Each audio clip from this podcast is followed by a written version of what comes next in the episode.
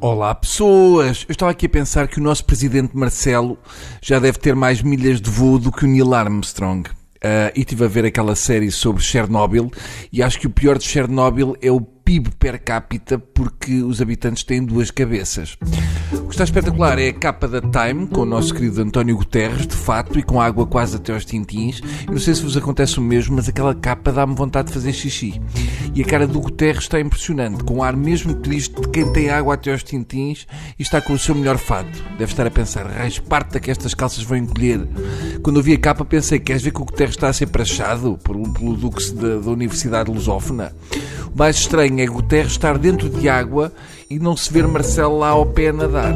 É a terceira vez que um português é capa da Time, depois de Salazar em 1946, Spínola em 1974, desta vez temos Guterres. Capa com Salazar era ele com galinhas até à cintura. A foto foi tirada em Tuvalu, um dos países mais ameaçados pela subida dos oceanos. Guterres é a imagem da luta contra as alterações climáticas, mas dá vontade de perguntar: Ó oh tio, a água está boa? Deve estar um bocado fria para ir assim tão vestido. Vou só pôr uma gabardina e já vou dar um mergulho. Quando Guterres saiu da água, tinha dois robalos nas meias. Mas o título que acompanha a fotografia não deixa dúvidas para o que lá vem. Oceanos a subir, residentes em fuga, aldeias a desaparecer, o nosso planeta afunda-se. E ao entrar o Guterres dentro d'água, o oceano ainda subiu mais uns centímetros.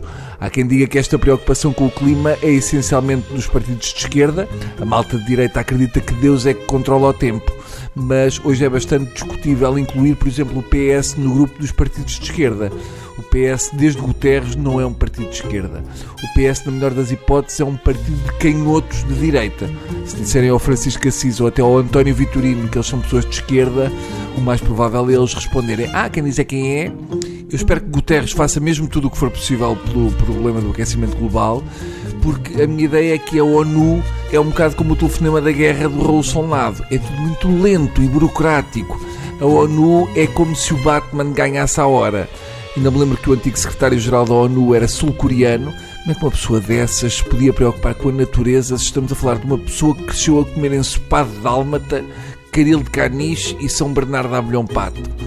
O cargo da ONU pode ser muito importante, mas só ouvi falar do Ban Ki-moon uma dúzia de vezes ao longo destes 10 anos e uma vez foi num festival de sopas.